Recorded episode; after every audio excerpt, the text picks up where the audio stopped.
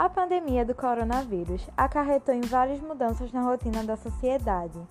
Trouxe, principalmente, várias medidas de segurança que temos que ter nessa nova realidade. Hoje, trago para vocês fatos e orientações de cuidado que todos devem saber sobre a Covid-19. Meu nome é Bianca Gabriele e esse é o podcast Saúde e Afins. Há alguns cuidados simples que podemos ter para reduzir as chances de contágio como evitar contato direto com pessoas que tenham sinais de infecção respiratória, cobrir nariz e boca quando for tossir ou espirrar, e higienizar as mãos com frequência utilizando água e sabão ou álcool em gel, principalmente após tossir ou espirrar. Também é de suma importância ficar atento aos sintomas mais comuns, que são febre e tosse ou dificuldade para respirar, que se assemelham muito a uma gripe. Em casos e sintomas mais extremos, como cansaço físico e perca do olfato e ou paladar, procurar rapidamente ajuda médica. Agora trago para vocês o relato da convidada Maria de Fátima Pereira Silva, integrante da UDA, para falar com mais propriedade sobre o assunto.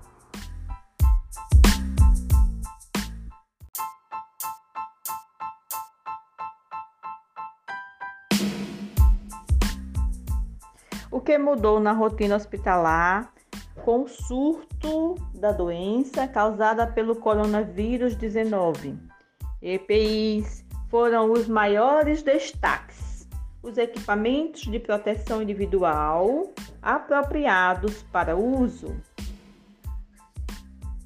A lavagem das mãos e o uso do álcool gel de forma constante e recíproca tanto na unidade de saúde, entre profissionais, quanto também o uso ofertado para os pacientes e pessoas que visitavam a unidade de saúde.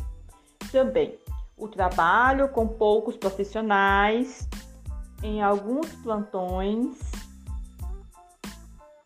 era muito sério porque sempre alguém algum da equipe contraía a doença e precisava de isolamento. Dias imprevisíveis tínhamos sempre, pois o trabalho, além de ser intenso, perdíamos pacientes para a doença. Era realmente uma guerra, efetivamente falando.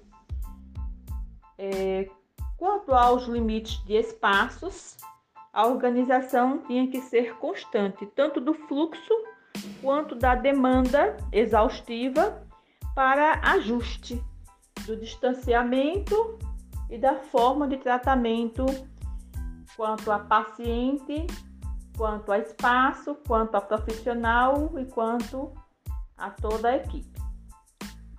Foram muitas inovações, pesquisas, estudos, buscas ao Ministério da Saúde, Organização Mundial da Saúde, e graças a Deus os casos estão sendo reduzidos. Sou profissional da área da saúde.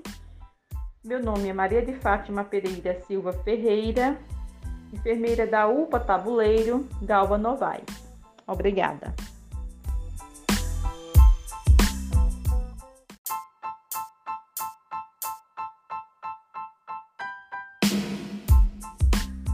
E para finalizar, é bom salientar a diferença entre pré-sintomático e assintomático. Pessoas pré-sintomáticas são aquelas cujo vírus virá se manifestar mais tarde, e assintomáticas são aquelas que nunca terão sintomas desde a infecção, mas que ambas ainda podem propagar o vírus. Por isso, a importância da quarentena. Com isso, terminamos o primeiro episódio do podcast. Espero que lhes tenha servido e até a próxima!